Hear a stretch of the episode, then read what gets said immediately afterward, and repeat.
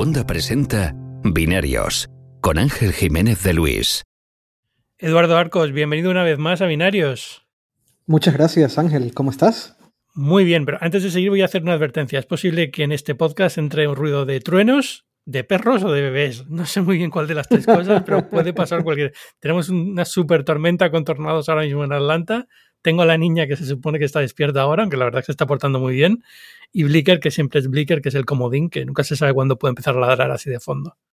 Que el otro día lo vi eh, en una videoconferencia que es en la que estábamos tú y yo. Sí, Blicker o la niña, las dos, creo que las dos han aparecido esta semana. Sí. En conferencias, pero, pero bueno, bien, sí, no, no, es, eh, se portan bien generalmente los, las dos niñas, ¿eh? Blicker y, y mi bebé. Pero, pero bueno, las dos, las dos hijas que tengo. Pero, pero bueno, en fin, eso es lo que pasa. De repente la vida se complica mucho. Sí, sí, sí, pero bueno, son cosas que pasan y está bien. Qué mejor que se escuche un bebé o un perrito en un podcast. De hecho, aquí yo tengo a Pixie también, que está pidiéndome comida, pero Un día Pero tenemos que introducir a, tenemos que presentar a Pixie y a Blicker a ver qué pasa. sería, sería maravilloso. Toma, ver, pueden, pueden hacer un podcast juntas. Cuéntame, bueno, semana interesante, ¿no? Has hablado conmigo por videoconferencia porque hemos estado de reuniones múltiples con, con varias cosas de Apple. Así es, nos hemos visto en uno que otro briefing.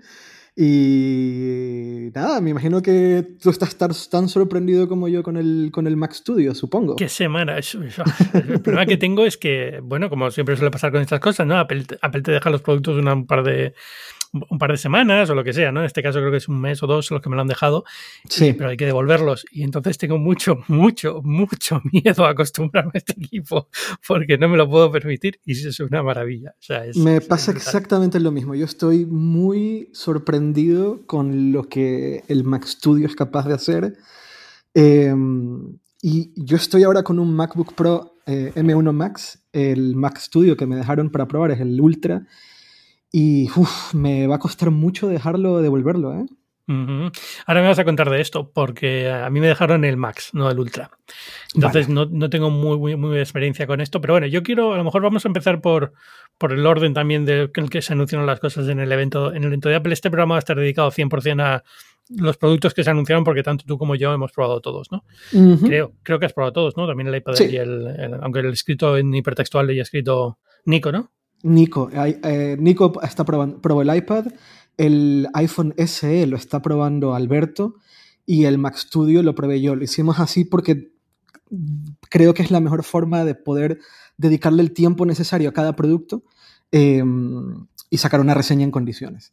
Eh, sé que en tu caso no necesariamente es así. No, no, 100% de acuerdo. Yo soy hombre orquesta y lo hago todo y entonces ha sido, te puedes imaginar cómo ha sido mi semana, porque, porque es entre que el producto te llega el día siguiente de que se anuncia, pero tienes tres días para que se rompa el embargo del, del iPhone SE, pues por ejemplo el iPhone SE, hombre, gracias a Dios el iPhone SE, pues es un producto, digamos, fácil de entender y de analizar, no es, no requiere tanto como un iPhone del año, ¿no? Digamos, como el iPhone 14 este año, por ejemplo, el 13 el año pasado Totalmente. que requiere mucho más Sí. Pero, pero no deja de ser un poco agobiante a veces cuando se hacen los eventos estos de Apple porque te llega todo de golpe y tienes una semana máximo para el producto Claro. eh, para analizar y sacar fotografías y demás. Con lo cual todos mis planes siempre de voy a hacer vídeos nunca funcionan porque es que nunca me queda tiempo para hacer vídeos. ¿no? Lo puedo entender. A mí me, me pasa un poco lo que te está pasando a ti esta semana cuando se trata del iPhone, el iPhone del año y el, el Apple Watch que se suelen lanzar en el mismo evento o muy cerca. Y elijo reseñar los, los dos yo. Sobre todo antes de que viniera el tema de la pandemia y que viajábamos a los eventos de Apple, que regresábamos con producto y teníamos unos pocos días para, para hacer todo. Es- Me es recuerdo muy- mucho esos, esos viajes, me- los tengo con mucho cariño, espero volver a hacerlos pronto, pero una cosa que me encantaba Yo siempre también. era volver en el avión probando el teléfono. ¿Te acuerdas tú, tú y yo escondidos Era en, maravilloso ahí escondidos. en la sala de embarque para que no nos vienen con el teléfono nuevo probando- haciendo las pruebas? es maravilloso. Yo tengo muchos buenos recuerdos de eso, de, de- de los viajes y de, mm, de las esperas en, en los aeropuertos para llegar a, a- a San José. Con un poco Sí. de suerte, este año volvemos a tener alguno. Vamos a ver, han dicho que el, el Google I.O. han dicho que va a ser presencial, vamos a ver en qué queda, ¿no? Pero presencial limitado, presencial limitado, pero bueno, presencial. Yo confío que el evento del iPhone de septiembre sea presencial. Mm, yo incluso apuesto por la WWDC, pero yo sé que es un poco exagerado, ¿no? Pero bueno, no sé, a lo mejor si la cosa va bien. Ojalá, ojalá. Pero bueno, en fin. Bueno, eh, iPhone SE, ¿qué te ha parecido? Bueno, el iPhone SE, pues es el iPhone SE. Eh, yo, yo empiezo a sentir que el diseño está un poco viejo ya. Eh, me gusta el tamaño, siempre me ha parecido un tamaño bastante interesante, eh, rápido y demás, pero honestamente tampoco me parece... Pues está bien, simplemente me parece que está bien, sin más. No... Me cuesta, me cuesta, por un lado, mi lado, mi lado más, más, más nerd me hace pensar que tal vez es hora de cambiar el diseño.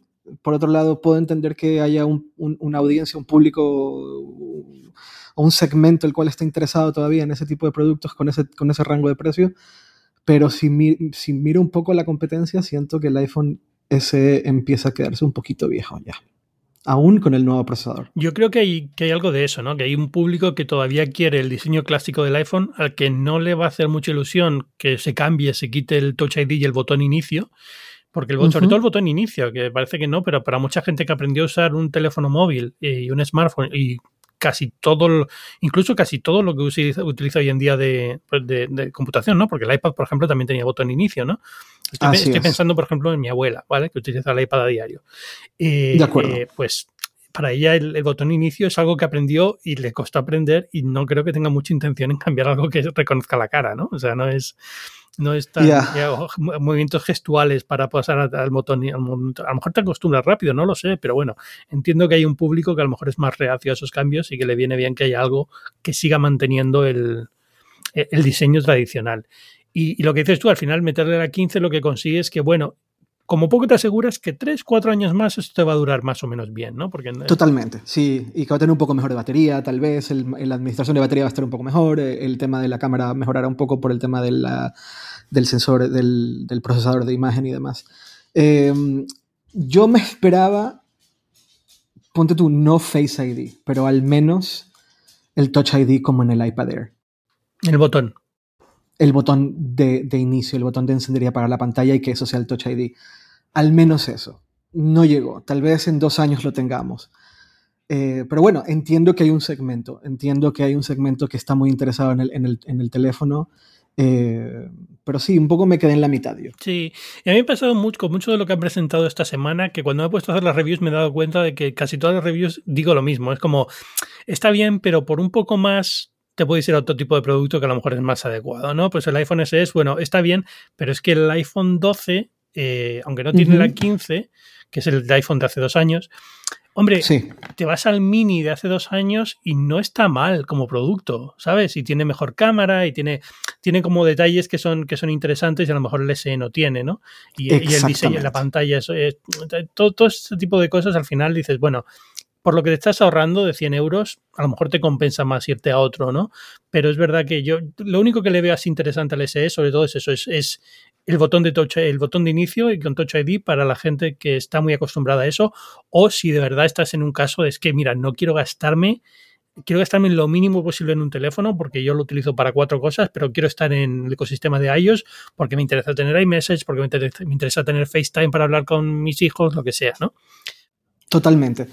Y también está el argumento que a veces no se termina de entender, pero creo que es un, un argumento súper importante, es que te garantizas tres, cuatro, cinco años de actualizaciones de software y de tener el último sistema operativo sin tener miedo de que de repente lo descontinúen o de repente anuncien que ese modelo ya no va a tener la última versión del sistema operativo como a veces ocurre con Android. Sí, yo creo, y solamente por eso yo creo que merece la pena que tenga a 15 más que, más que que tenga mejor pantalla o mejor cámara. El A15 es lo que te da eso, ¿no? Lo que te da la seguridad de que va a ser un teléfono que se va a mantener un par de años más, cuatro o cinco fácil, de, poder usarlo sin problema ninguno. Exactamente, que no vas a estar pensando en esto va a ser un poco más lento, eh, ya no funciona como antes, y este, este tipo de cosas que ocurren con muchos teléfonos de gama media o gama baja tras tres años de actualizaciones, otras dos años de actualizaciones. Algo que no hemos comentado aquí ninguno de los dos, lo cual yo creo que dice bastante, es que no hemos, no, hemos hecho ni una simple referencia al 5G, pero bueno. Ya, ¿qué quieres que te diga? Eh, pues sí, vale, 5G, muy bien, maravilloso, pero en fin. Bueno, eh, yo creo que entra dentro también de esto de que aguantará 5 o 6 años, pues evidentemente, que, que, tenga 5G siempre viene bien, pero bueno, tiene, tiene menos eh, soporte de redes que, que, otros 5G, pero bueno, ahora sí está, está bien. Yo creo que en general es el teléfono que se esperaba, el iPhone SE, cero, cero sorpresas, digamos. Eh, que tenga la 15 está muy bien, pero es el mismo truco que hicieron con el SD anterior, ¿no? Que llevaba en la, en la 14 o la 13, no recuerdo cuál era. En la 13. la 13, cuando salió la 13, que fue también como, Dios mío, este teléfono tan barato lleva el mismo procesador que llevan los iPhones más potentes de este año, ¿no? Exactamente. Que en ese momento me parecía no sé, si, yo recuerdo en 2020 cuando, que estaba, yo de hecho mm, recuerdo que ese teléfono lo enviaron cuando estábamos encerrados en casa y yo estaba muy sorprendido porque efectivamente era un teléfono muy pequeñito con el mismo procesador del teléfono más potente de Apple en el momento. Acá tenemos la misma situación, pero se me traba un poquito el, el diseño de, del iPhone 8, sí, del iPhone 8 al iPhone 7. Sí, eso es lo único para mí. Eh, iPad el iPad me gusta mucho, fíjate. Eh, me dio mucha risa el tweet que, nos, que, escribió Andrés Biancioto de gracioso como para ti era por 200 puedes tener un Pro y para Nico era que no hace falta no hace falta gastarte 200 dólares más o 200 euros más para tener el iPad Pro esto es suficiente. Me parece muy curioso esa diferencia en punto de vista eh, de dos personas que yo considero que saben muchísimo de lo que hablan. Eh, a mí me gusta mucho, me parece un producto súper redondo, eh, muy potente, súper liviano, buena pantalla, buen tamaño, eh, te permite hacer un montón de cosas. Tiene el M1, ¿qué más quieres? Eh, el, el, el, iPad Air, en cambio, me pareció maravilloso. Me, me, gustó muchísimo. Ese tweet fue muy bueno. La verdad es que yo creo que fue genial porque me hizo plantearme también yo mismo mi, mi... Pero bueno, es lo que decía antes. Todos los análisis que he hecho es, casi siempre tienen esa... En esta semana tienen ese, ese punto, ¿no? De decir, bueno, es que está bien, pero por un poco más tienes más, ¿no? Y yo creo que Brownlee también hizo algo parecido. Es, eh, lo que dije yo. Es que por, por 200 euros más que hoy justo han salido por primera vez los M1 refurbished en Apple, los reacondicionados, que está al mismo, prácticamente al mismo precio que el iPad Air. Te puedes llevar el M1 Pro, el, vamos, el iPad Pro con M1. El iPad Pro. Y, y es que tener el, la pantalla con, con velocidad de refresco variable, parece que no, pero que te acostumbras muy rápido y perderlo para mí es... Pero claro, yo lo estoy viendo desde el punto de vista de que lo pierdo porque ya lo he experimentado y mi iPad, digamos, de diario es un iPad Pro de 12, que es... Exacto. tiene muy buena... Es muy buen iPad. Entonces, todo lo que sea cambiar eso me parece como ir para atrás, ¿no? Pero es verdad que para alguien que no lo ha tenido, el iPad Air es fantástico y está muy bien y es verdad que son 200 euros más baratos. Y yo creo que ya ha habido un problema de perspectiva por lo que suelo utilizar yo a diario comparado con lo que Nico suele utilizar a diario, por ejemplo, ¿no? A lo mejor viene de otro tipo de iPad. Claro, y Nico venía del iPad Air del año pasado también. Él estuvo usando el iPad Air del año pasado todo el, todo el año. Eh, por eso también me parecía, nos parecía interesante que sea él quien lo reseñe. Eh, y su perspectiva era esa. Eh, él opinaba que si iba por el iPad Pro M1 del mismo tamaño al iPad Air, bien se podía ahorrar esos 200 dólares, 200 euros o lo que sea. Eh, efectivamente, no solamente, bueno, pierdes, el, pierdes la, la, tasa, la, tasa de refresco variable, pero también pierdes um, Face ID, que para muchas personas es muy cómodo. cómodo en tableta. Mm. Exacto, para otros es como, bueno, tal vez no hace tanta falta. Eh, a mí me tocó reseñar el iPad Air del año pasado, a mí me gustó mucho también ese iPad Air. Eh, lo que he probado de este, del, iPad Air, del iPad Air este año me encanta. Digo, bueno, es tal, tal, tan redondo como el, como el producto del año pasado.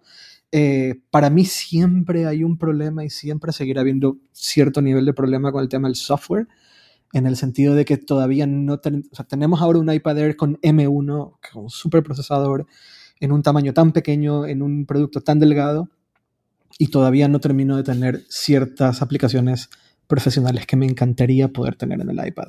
Pero entiendo que eso no es tanto sobre Apple, sino más sobre los desarrolladores que eligen o no portar eh, una aplicación para el iPad y ahora entiendo que es mucho más fácil portarlas que antes, porque si ya desarrollaste para el M1 en un Mac, eh, portarlo, al, a, portarlo a iOS se simplifica aún más. Entiendo. Yo no le quitaría la culpa a Apple porque Apple es también desarrollador de software profesional. Entonces, debería ser la que marca el ejemplo, que todavía no esté Final Cut, que todavía no esté Logic.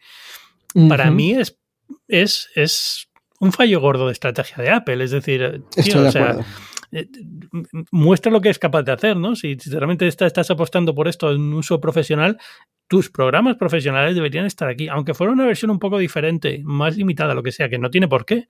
Pero aunque fuera así. No, únicamente plugins, tal vez. Eh, no, pero... en audio a lo mejor alguna cosita más, no sé, pero no, pero no, no, no sería muy, muy difícil de hacerlo. Es verdad que abres todo un problema con temas de plugins y tal, que en Mac es muy, muy fácil ponerlos y a lo mejor en iPad no, ¿vale? Pero pero quitando eso, yo creo que deberían dar el ejemplo y deberían ser la, empresa que diga, oye, mira, es que se puede hacer lo que nosotros hacemos en Mac, también lo hacemos en el iPad.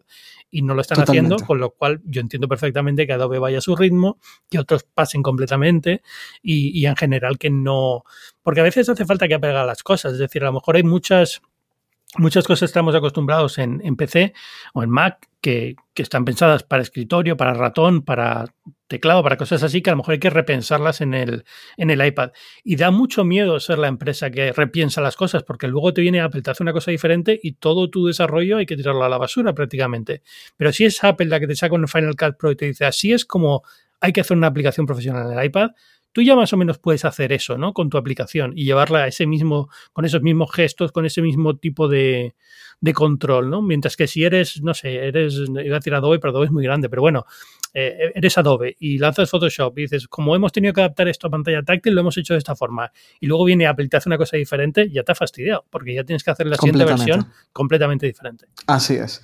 Sí, insisto, ese es para mí el, el, el, gran problema. Me encantaría tener Premiere Pro en el iPad, me encantaría.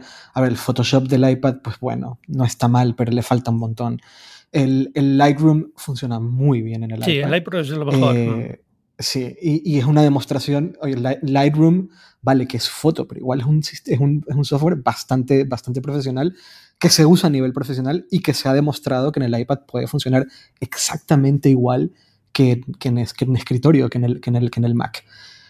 Eso me falta. Eh, yo amo mi iPad, mi iPad Pro, me encanta el iPad Air, me encanta el camino que está tomando el iPad, me encanta que ya puedo ponerle un, un ratón si me hace falta, que le puedo conectar tantos teclados como me haga falta pero solamente me falta eso, el paso, ese pequeño paso de software profesional para poder en muchas situaciones dejar el Mac en casa y viajar o trabajar únicamente con el iPad. Que cada vez estamos un poquito más cerca, pero creo que está tardando más de lo que me gustaría. Sí, yo, creo que llevamos cerca como, llevamos a un año de que esto pase como cinco años, es como lo de Linux en el escritorio, es como cada año es como, ya está, ya está, solo falta este detalle y corrigen ese detalle y te das cuenta que hace falta otro detalle, ¿no? Pero, Así es. pero vamos a ver, porque imagino que este año cuando lancen los iPad Pro de, con M2 o lo que quiera que lancen, pues a lo mejor vemos algún movimiento ahí. Una cosa curiosa del, del, del iPad Air una que me gustó mucho del análisis de Nico, por cierto, es lo de los 8 GB de RAM. Es, verdad, yo creo que es donde está el mayor cambio, sobre todo ese, donde, de cara al, uso de profesional, digamos, del iPad Air, o el, uso semi-profesional del iPad Air, eh, son los 8 GB de RAM. Porque realmente, si, lo piensas, el procesador del anterior iPad era un A14 y el M1 es un A14, al fin y al cabo. Bueno, es un A14 con muchos más núcleos, pero no deja de ser un A14. Con lo cual es como, bueno, pues se ha quedado más o menos igual, ¿no? Pero, pero es verdad que es mucho más potente y sobre todo esos 8 GB de RAM al final también le dan una vida mucho mayor. Sí, en ciertas pruebas sí que hace una diferencia el tener esos 8 GB de RAM y poder tener acceso a ellos. Y se nota, se nota y está muy bien. ¿eh? Me parece que es un muy buen producto. Eh, un poco las personas que están... Yo, yo, pienso un poco las personas que están ahí en plan, me toca actualizar a una tablet, tengo cierto presupuesto, no estoy necesariamente dispuesto a irme a un Pro el iPad Air sin duda es muy buen producto, sin duda alguna. Han hecho algunas cosas también un poco raras. al final lo piensas y el, el iPad mini, por ejemplo, tiene una 15. Curioso, sí, ajá. Teóricamente, bueno, teóricamente, vuelvo a decir, teóricamente mejor procesador, no, teóricamente un procesador más nuevo, porque al final en potencia probablemente el M1 se lo, se lo meriende, ¿no? Porque o sea, a fuerza bruta de núcleos, pues se lo merienda. Y los núcleos de la 15 tampoco han cambiado mucho con respecto a los de la 14, con lo cual están más, más o menos igual, ¿no? Pero, pero me hace, me hace mucha gracia cómo está segmentado ahora mismo la gama iPad, porque es un poco rara. O sea, el iPad normal tiene una 13, creo, el, el básico. El básico básico me parece que tiene una 13, efectivamente. 12 13. El, el, mini tiene una 15 y el iPad que acaban de sacar tiene el M1, que tiene cuál. Y hay una cosa muy curiosa, que el iPad base tiene Lightning, el iPad mini lo han actualizado y le han puesto USB-C, eh, y tiene la 15, luego tienes el, los Pros, eh, y este nuevo Air con M1 eh, es una cosa muy loca. Sí, yo, yo creo que el Lightning se va del iPad ya en esta generación. El próximo iPad básico que saquen ya me costaría verlo con un Lightning. ¿eh? Estoy de acuerdo. Con lo cual ya, ya, creo que ya toca. Transición completa USB-C y Thunderbolt en el caso de los Pro y, ya está. Así es. Sí, sí, sí, sí, sí, sí. Pero es curioso cómo hay como una mezcla muy rara, además que el iPad base sigue usando el Apple Pencil de primera generación. pero, todavía. pero eso porque lleva Lightning, yo creo que es la única razón. Ya, sí, es verdad, es verdad, es verdad. Porque si no, no tiene, no tiene sentido. Bueno, el coste, y demás, ¿no? Pero bueno, quiero decir que una de las razones por la cual pueden seguir poniéndolo y salvar la cara es porque, el, porque como tiene el puerto Lightning, el lápiz, el pencil se cargaba por Lightning, pues. Es verdad, es verdad, es verdad. Pero, pero bueno, no sé, a ver, lo vuelvo a decir, no es que sea mal producto, me pareció un producto muy bueno, redondo, fantástico, solamente eso, que lo veía como que, mira, si te vas a gastar 529, mm, creo que cuesta en España, lo que sea, es que por 200 euros más tienes un, Pro de 11. Y si encuentras un Pro de 11 reacondicionado de Apple oficial, yo soy muy fan de comprar productos reacondicionados porque es prácticamente comprártelo nuevo cuando viene de propia Apple. Y, te ahorras y te queda prácticamente igual en precio, pues ¿qué quieres que te diga? Es que al final... Ahí no hay nada que decir. Si es un, claro, si es un refurbished y lo tienes por prácticamente 200 dólares menos o 200 euros menos, no hay nada que decir. Directo al Pro, por supuesto. Que empieza además en 128 en vez de 64. Hay millones de razones. ¿vale? Que, que, el iPad Air no se puede configurar en 128. Yo creo que por eso. Porque cuando, cuando pones la comparación, imagínate llegan a poner el, el, nivel de 128 a 100 euros más caro y lo pones en comparación con el Pro, ya, ya son solo 100 euros de diferencia. Claro, dices listo, no hay nada que hacer, efectivamente. Es verdad. Es un poco, un poco extraño. En fin. Es curioso, sí. Y, y ahora vamos a lo, a lo importante que son... a lo grande. A lo grande. Bueno, todo es importante, pero bueno, el Mac Studio y el Studio Display. Que no sé si empezar por el Studio Display, porque... Como tú quieras. Me he quedado un poco... No sé. Es como... Vamos a... Voy a decir rápidamente. El Studio Display es la pantalla LG 5K 27 pulgadas que ha estado a la venta entre los últimos dos, tres, dos años o un año y, y bajo ahora es modelo de Apple con diseño de Apple y algunas cosas más, ¿vale? Pero digamos el panel es el mismo, es el mismo que estaban los iMac de 27 pulgadas, eh, en ese nivel no ha cambiado, es un buen panel, se ve espectacular, es un buen panel, muy bien, no es no tiene promotion, no tiene promotion, no tiene HDR, no tiene local dimming, no tiene muchas cosas que a lo mejor otros monitores te lo van a dar, pero sabes lo que tienes, tienes, si te gustaba la pantalla de un iMac de 27, esta pantalla te va a encantar porque es la misma pantalla básicamente. Así es. Dicho eso, a mí lo de la cámara. Y tiene una 13. Y, tiene una 13 que no sirve para nada. Bueno, sirve para muchas cosas, pero digamos que, que, sea 13 o se lo hubieran llamado otra cosa, daba igual. Si lo llega a llamar de 1, hubiera sido lo mismo. Eh, Totalmente. Básicamente es un procesador que está ahí para el Central Stage, para el sonido, para cosas así como muy Apple. Para Hey Siri. Para Hey Siri, exacto. Espérate que no salte nada aquí. Eh, para cosas así, eh, pues está bien que lo tengan y le quita, digamos, trabajo al, al ordenador pero no deja de ser una cosa curiosa. Yo creo que hubiera sido interesante que hubiera metido pues Apple TV o cosas así, ¿no? Aprovechando que lo tienen o que puedes conectarlo, que pueda funcionar como un ordenador mm, iOS solo o lo que sea. Pero bueno, en fin, claro. tonterías. Pero no, pero lo que me interesaba hablar lo de la cámara, porque he visto mucho odio hacia la cámara por parte de otros reviewers y a mí, sin que sea una cámara estelar, tampoco me ha parecido tan mala, no sé. Bueno, eh, lo que yo he visto, y, tienen toda la razón, que la cámara cuando la comparabas con, la cámara del MacBook Pro o con la cámara de no recuerdo qué otro ordenador, puede ser que del iPad, del iMac eh, M1 o, lo que sea, eh, sí, em, no se veía tan bien. Y según Apple van a hacer una corrección por medio de una, actualización de sistema, una actualización de firmware, bueno, sí, puede que, puede que sí, pero tampoco me parece para tanto. Estoy completamente de acuerdo contigo en ese sentido. Sí. Yo he metido la pata en la review porque he dicho que el cable que viene no se puede sacar y creo que se puede sacar.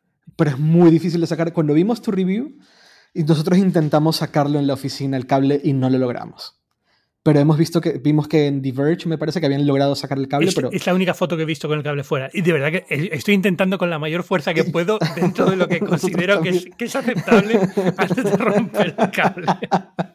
Nosotros igual, estábamos ahí como jalándolo mucho y dijimos, listo, yo creo que ya no más, porque si rompemos Son esto, mil y pico en fin. euros. Tengo que pagarle a Apple y no tengo ganas. Exactamente, sí, sí, sí. Estoy casi Yo no seguro- sé por qué. Estoy casi seguro que se puede sacar, pero para el que esté preguntándolo, cuando abres la caja, viene ya instalado y viene ya. Viene conectado, claro, Entonces claro. Te, te parece Sí. que es que viene. Y como ya te digo, como- yo lo intenté sacar en su momento, pero de verdad que con fuerza no se puede. Entonces imagino que hay que hacer mucha, mucha fuerza y tiene como una especie de, de esto de goma alrededor, como una especie de tope de goma que creo que es lo que está haciendo que sea difícil sacarlo. Imagino que es una cosa que viene pensada, bueno, si hay que llevarlo al servicio técnico, eh, el servicio ¿no? técnico sabe cómo sacarlo, pero tú en casa Sí. no lo hagas porque ya viene instalado de serie, ¿no? Digamos. Así es. Lo que sí, a mí lo que a mí definitivamente no me gusta del, del Studio Display es esto de que tienes que elegir em, el soporte Sí. con el que va a funcionar y no lo puedes cambiar después de comprarlo. Si quieres el soporte básico, te quedas con el soporte básico. Si quieres el soporte que, que es altura y, y- posición, eh, se queda con ese. Y, el, y el soporte BESA es el soporte BESA y no hay de otra. Eso por un, por un monitor tan caro, caro entre comillas, eh, me parece un error, efectivamente. Sí, es- lo es. O sea, al final, no, quiero decir, esto no hay excusa posible para Apple. No se puede. No, Es donde están intentando hacer dinero en el margen del producto, ¿vale? Totalmente. y- y queda muy mal, queda muy feo porque dices, tío, te estás gastando. eh, eh, no hay competencia para este producto. Es decir, la competencia es el monitor del LG, el que hemos hablado antes, que cuesta 1400. O sea, es que estás hablando de 200, 300 euros más y te llevas algo oficial de Apple que se conecta súper fácil y tal, ¿no? O sea, no.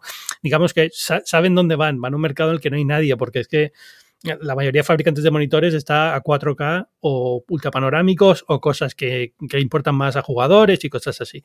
Entonces aquí hay un hueco enorme y Apple sabe que, bueno, puede, puede cubrirlo muy fácil, pero se han esforzado lo mínimo. O sea, tienen la suerte de que su pantalla está muy bien calibrada y se ve bien, pero es que si no, es, es el, esfuerzo más básico que se podía hacer con esto. A mí una cosa que, que, a ver, un poco esto, lo- un poco por, por, por, por legacy, entre comillas. eh, yo todavía tengo y todavía me funciona bien un- un- una, una pantalla de Apple que compré en 2010.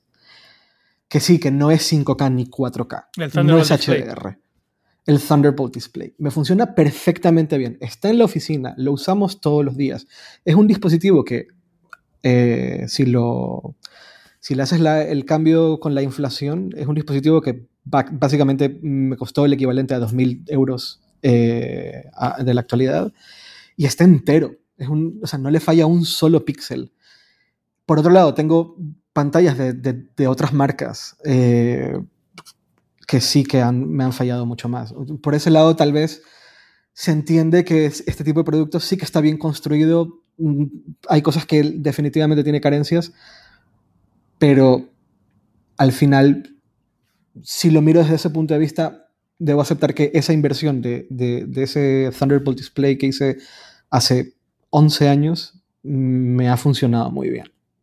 Ojalá esté igual. Sí, creo probablemente. Yo tuve un Thunderbolt Display también durante mucho tiempo y fantástico. Fue, fue uno de los primeros monitores que tuve para, junto con un Mac, ¿no? Porque al final o Sí. usaba un iMac o usaba un portátil, lo que sea, pero digamos que la primera vez que dije voy a poner una pantalla grande fue por un Thunderbolt Display.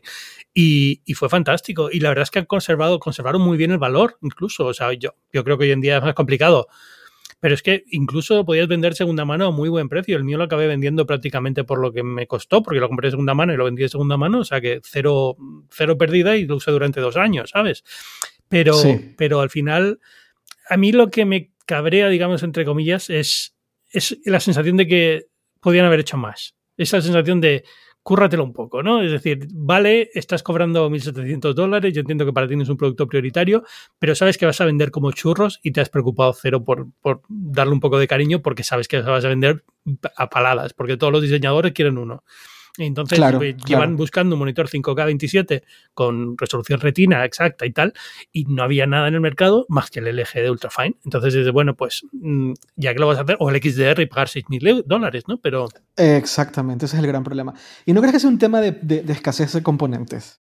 no creo, no sé, pero no creo. Es decir, al final es que la escasez de componentes la puedes prever para los próximos meses, pero este monitor lo vas a tener mucho tiempo. Entonces, hombre, aunque al principio tengas menos disponibilidad, hazlo bien, ¿sabes? No sé. Ya, es verdad. Pero, pero no creo que sea eso. En eh, pantallas no estamos viendo tampoco un problema especialmente grande y otros fabricantes de monitores que están sacando monitores fantásticos al mercado. Es que tenemos a Samsung lanzando QD OLED de monitor al mercado ya hoy en día. Es cierto. Entonces, es, cierto. Es, es, es verdad que el mercado de monitores está moviéndose no en la dirección que Necesita por las especificaciones de retina y lo que ellos quieren para su sistema operativo y demás, pero se están, estamos viendo muy buenos monitores en el mundo de, del PC y del Mac de otros fabricantes. Entonces, hombre, cúrratelo, o sea. Y, luego me pareció un poco feo lo de los lo, del stand, es que al final es como regulable en altura hoy en día me parecería algo básico como para cobrar 600 euros. Ultra básico. 400 Ultra euros básico. más por sí, no, poder, no, no, que, venga, que venga con un BESA integrado de alguna forma, que no tengas que estarlo eligiendo que sea BESA al principio y luego no poder cambiarlo. Que imagino que lo podrás cambiar, igual que el XDR se puede cambiar luego mmm, tocando un poco, ¿no? Pero, pero no deja de ser un poco como no es la mejor forma. No, ahí me, ahí me, ahí me, ahí me decepcionó bastante. A ti te enviaron la versión con el, con el cristal antirreflectivo, antirreflectante. No, tiene reflejos por todos lados. Pero bueno, es lo que esperaba. Tampoco, yo no soy muy de antirreflectante, ¿eh? A mí el, el que yo recibí tiene el cristal antirreflectante. Uh -huh. O como se llame. No a mí me gusta mucho. Eh, eh, en la oficina que tenemos una ventana inmensa en donde todo refleja la verdad es que viene muy bien y, y, sí creo que hace una diferencia. Lo que pasa es que, claro, son creo que 250, 200 euros más. Sí.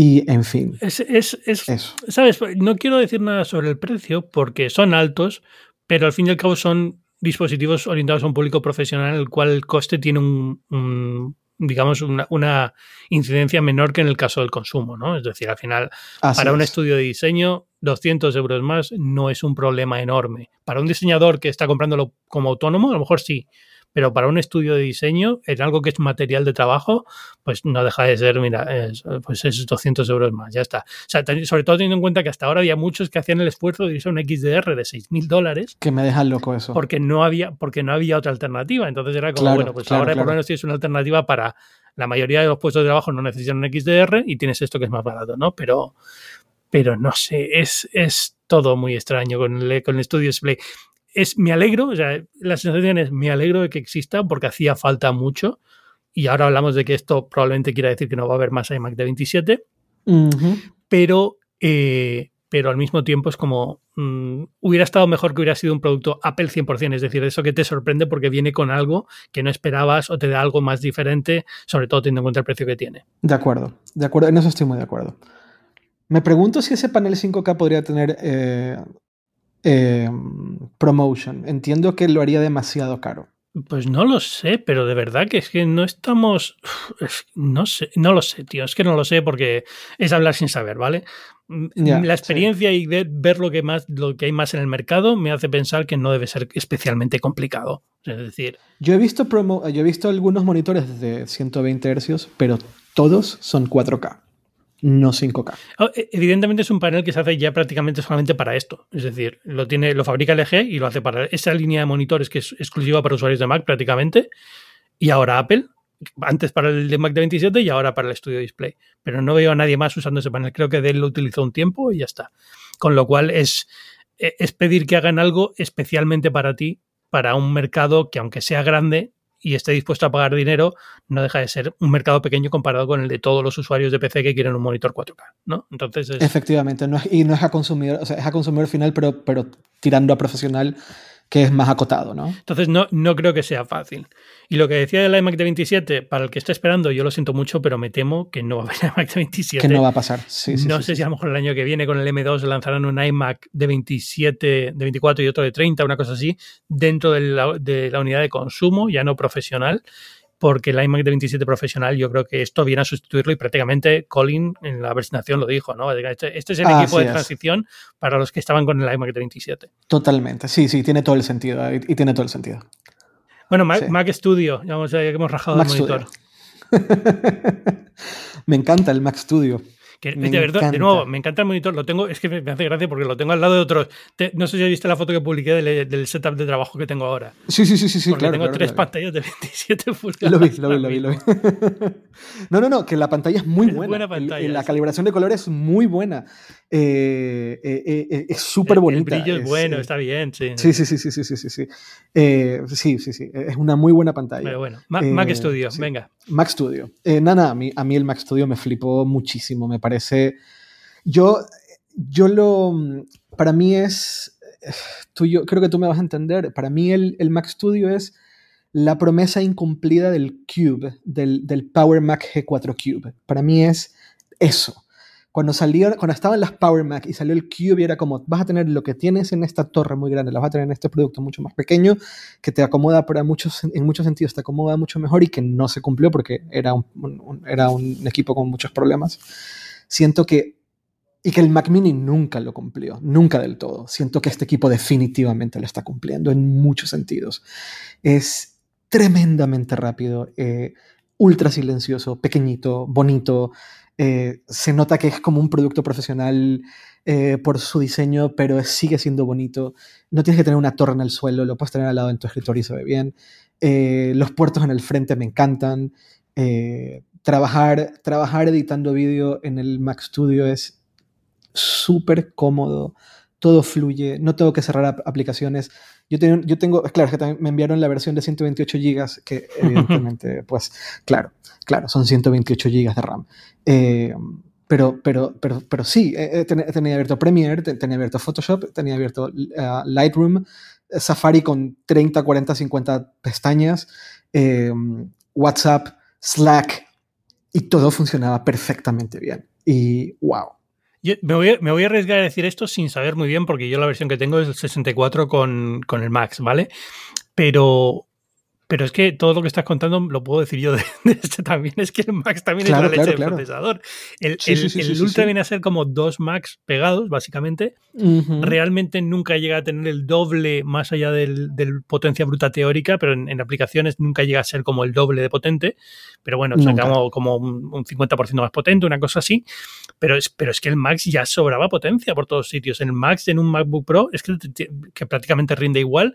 Luego he visto ya por ahí alguno que ya empieza a a, mostrar que no, que el, Mac, el Max en un MacBook Pro y el Max en un estudio, el de estudio tiene un poquito más de, potencia por temas térmicos y demás, a pesar de que lo pregunté y en Apple me dijeron, no, tiene que ser más o menos igual porque los... Es muy similar, tal vez hay un poco más de holgura por, porque, al final... Mm.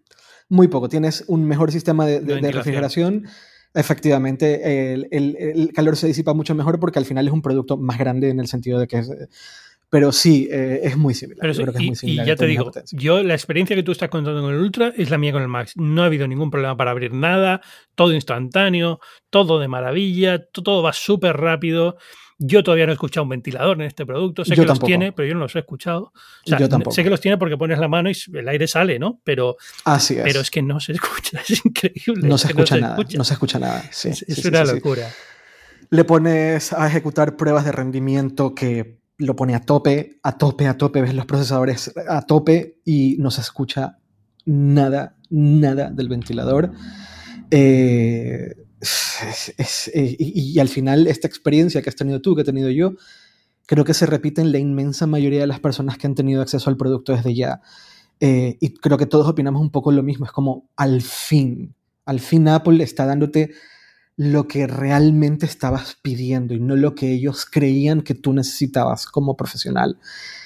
Y al fin es como una promesa cumplida, es como al fin es, es un producto, en mi opinión, es un producto muy excepcional y demuestra mucho el, aproxima el, aproximamiento que ha tenido Apple con los procesadores, que es mobile first, en el sentido de que empezaron con el procesador para los iPhones, que luego llegaron a los Apple Watch, que luego llegaron a los iPads y finalmente llegaron a los portátiles primero luego al Mac Mini, luego al iMac y ahora a un Mac Studio.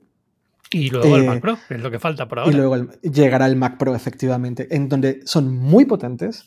La administración de energía es maravillosa. El performance o el desempeño por kilowatt es tremendo. Por, estoy diciendo kilowatt, por, por vatio. El, el, desempeño por vatio es tremendo. Eh, no se calienta al punto en que es difícil de administrar el, procesador para que mantenga un rendimiento eh, alto a medida que se va calentando. Y esto es porque tienen tanta experiencia de hacer que los procesadores funcionen bien en dispositivos muy pequeñitos como el iPhone, ¿no?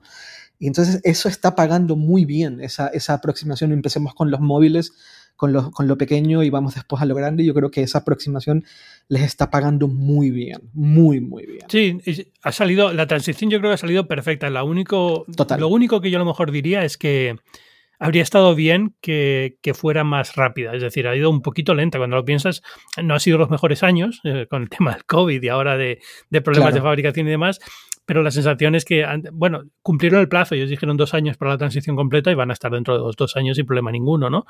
Pero, pero la sensación es esa, como que me hubiera gustado ver todo esto mucho antes y más rápido, ¿no? Sobre todo porque cada vez que lanzan algo nuevo te sorprende más, es decir, yo no esperaba un M1 Ultra. Cuando he visto el M1 yo tampoco, nadie, nadie se lo esperaba. Es una locura.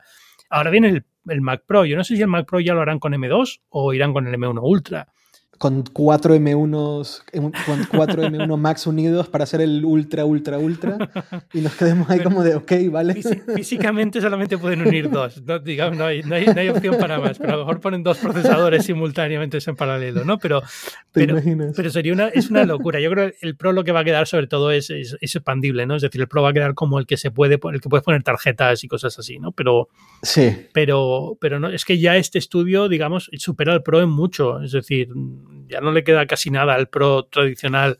Yo creo que los Xeon que lleva el Pro siguen siendo a lo mejor en, núcleo único más rápidos, pero en, mononúcleo, lo deben de ser, pero, sí. pero, ya no queda ningún otro y que, pueden admitir tarjetas, con lo cual puedes ponerle más cosas, ¿no? Pero, pero ya no le queda ninguna ventaja y es una máquina enorme y es una máquina cara y, no sé, o sea, yo lo siento por los que se lo compraron porque la verdad es que ha sido o sea, eh, estoy seguro, estoy seguro de que están contentos con él y que para ellos sigue funcionando y va a seguir funcionando mucho tiempo, pero no deja de ser un ordenador que fue claramente una del de, último de una generación que, que, ha demostrado que no está a la altura de la nueva generación, ¿no? Completamente. Y que, y que, y que para muchas personas era un poco complejo porque el precio se iba de man, el precio se te iba de las manos muy rápido. ¿no? Y ahí también hay una cosa que es importante en el, caso del Mac, del, del Mac Studio, que tienes mucho desempeño vale que no es barato, o sea, no es un producto de mil dólares o mil euros, pero es verdad que hay que entender que por cuatro mil euros tienes el desempeño de las el equivalente en poder bruto. Ya después, en, esto es teórico, en, ya en lo práctico puede que cambie en algunos sentidos, pero en poder bruto el, el, el, el M1 Ultra es prácticamente igual al AMD más potente, al Ryzen Threadripper, whatever, que tan solo el procesador cuesta 4 mil dólares, ya que tienes toda la máquina por 4 mil. Y eso es importante entenderlo, ese como, ese como segmento, entre comillas, medio, en donde hay la mayoría de los profesionales están ahí, van a tener acceso a un producto muy potente que le va a durar muchos años y que funciona muy bien. Yo como tengo el de 2000, pero mm, diría lo mismo, es que incluso el de 2000 es una máquina fantástica, súper potente para trabajar, es que ha salido redondo, básicamente. Total. cuadrado, pero ha salido redondo.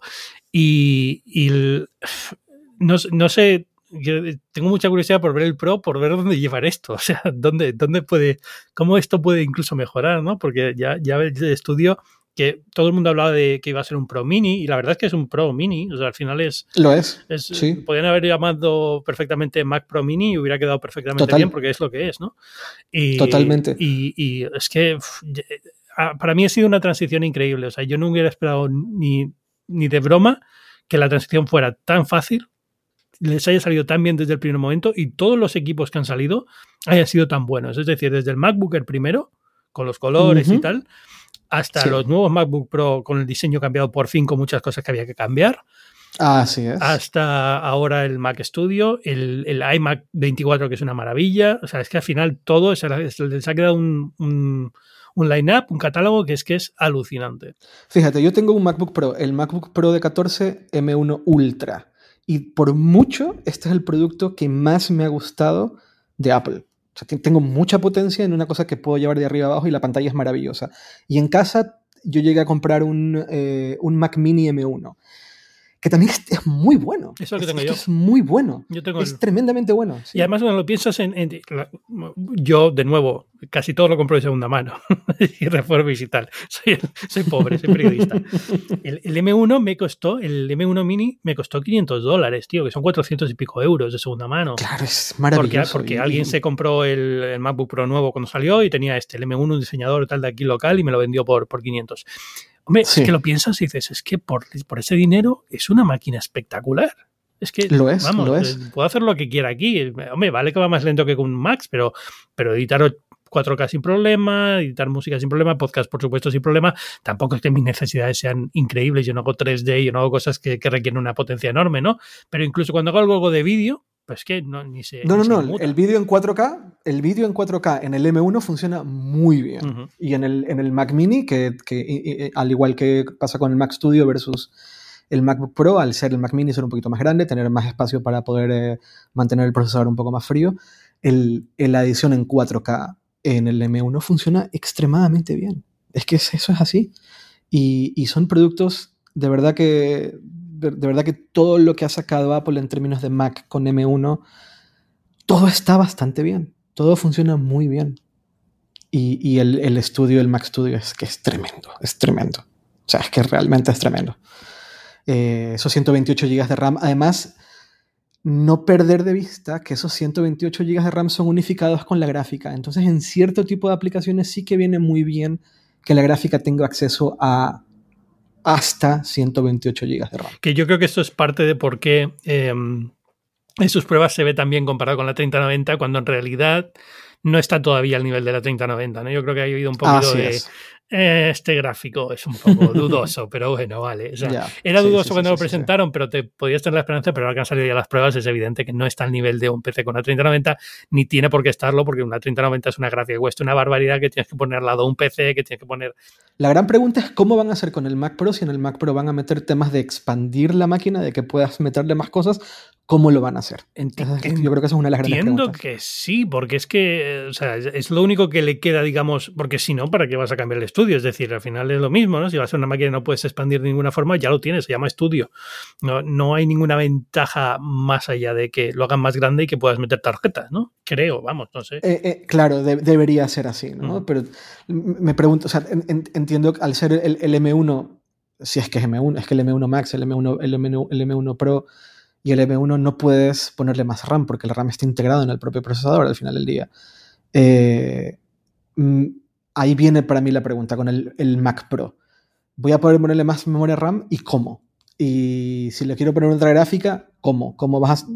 Bueno, pues serán preguntas que, que, que tendremos respuestas, espero yo, que en pocos meses. Pero Pocos meses, vamos a ver cuándo anuncian WWDC, pero bueno, ya que han anunciado Google I.O., imagino que no estará muy lejos del anuncio de WWDC. Y ahí veremos el Mac Pro seguro, ¿verdad? Yo creo que sí, ¿no? Me gustaría creer que nos vamos a ver tú y yo también en persona, pero no lo sé. Ojalá, Ojalá. ojalá, ojalá suceda.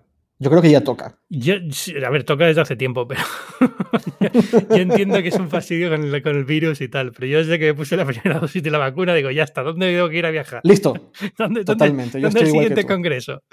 Y dicho, di- dicho, dicho eso, eh, justo ahora me pilló con la, con la niña, no pude ir al mobile, pero bueno, eh, yo creo que Google I.O., si va a haber prensa presencial, iré en mayo.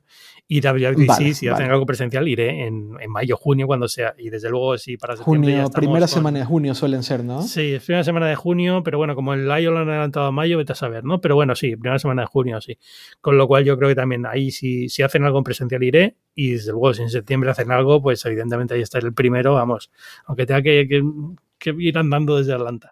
Eduardo Arcos, muchísimas gracias por haber dedicado estos 40 minutos, 47 minutos aquí a hablar de, de Apple conmigo. Eh, es siempre Nah, un placer. Es, siempre siempre, feliz. es siempre un placer cuando, cuando te toca a ti tocar lo los mismos productos que a mí, porque podemos hablar así, nerdear un poco y, y muy bien. Y siempre, siempre está muy bien tenerte aquí. Pero de todas formas, Total, muchas gracias. cuando la gente quiera saber más sobre ti, eh, ya te he presentado mil veces, o sea que la gente ya sabe que tienes un fantástico canal de YouTube sobre coches eléctricos y movilidad eléctrica. Que no te he preguntado, que alguna cosa nueva ha sido en coche eléctrico. No. Nah, nada. No, no hay nada nuevo. Eh, solamente eh, estamos en una época complicada para los coches porque todo está subiendo de precio. Bueno, si te cuento lo de los coches de gasolina, cómo están subiendo de precio, y la gasolina en general, o sea que al final. Y la gasolina, sí, sí, sí. Sí, sí es una época complicada. Para mí es, una época en la que, sinceramente, si me llega a pillar que necesito un coche nuevo, eh, pues de cabeza un eléctrico, porque es que, vamos, no hay. Tiene que estar la gente muy interesada en comprar coches eléctricos en, este, en esta situación. Sí, sí, sí, sí, sí. Ha ha habido una, un, un despegue muy grande en, en el, en temas, en temas de, de- de demanda de coches eléctricos por obvios motivos. Eh, pero claro, toda la industria automotriz se está disparando de precios por el tema de los componentes y por el tema de la fabricación. El aumento de, de- de hidrocarburos hace que las fabricaciones aumenten, etcétera, etcétera, etcétera, etcétera, etcétera. Eh, entonces es una época curiosa y rara porque efectivamente todo está muy caro ahora mismo en cuanto a coches. Eh, entonces, un poco, un poco desacelera ciertos planes que yo me imagino que muchas empresas más allá de Tesla tenían de intentar lanzar nuevos modelos más económicos para intentar acelerar la transición. Eh, yo creo que muchas marcas han tenido que poner en pausa ese tipo de esfuerzos, ¿no? Eh, y eso creo yo que no viene bien ahora, porque justamente ahora es cuando hace falta El barato. bajar precios. ¿no? y ofrecer un vehículo compacto capaz, con mucha autonomía, que, que- que no sea un, un equivalente a un Dacia Sandero, ¿no? que, que- que en términos de seguridad es un problema. Eh, pero un vehículo, un vehículo compacto que, sea, que esté por debajo de los 25 mil dólares, creo que urge. Y eso no va a pasar en no menos de tres años. Y eso es un problema. Entonces sí, es, es una época complicada, pero bueno, es parte del proceso. De todas formas, mm, tu, tu canal de YouTube va a seguir poniendo vídeos, o sea que ahí, ahí seguimos viéndote. Sí, ahí seguiré, así es. Muchi- y bueno, y por, por supuesto hipertextual, que habrá en las notas Ujú. del podcast de varios enlaces a los análisis de productos tanto en hipertextual como en el mundo para que lo sigáis. Ya sabéis que yo soy Ángel Jiménez de Luis, podéis leerme en las páginas web del diario El Mundo, en Twitter en arroba Jiménez, es donde suele ser más fácil localizarme, pero bueno, en, en muchísimos otros sitios también. Muchas gracias a todos por estar ahí, nos escuchamos la semana que viene y de nuevo muchas gracias Eduardo, un placer siempre. Muchas gracias a ti. Chao, chao.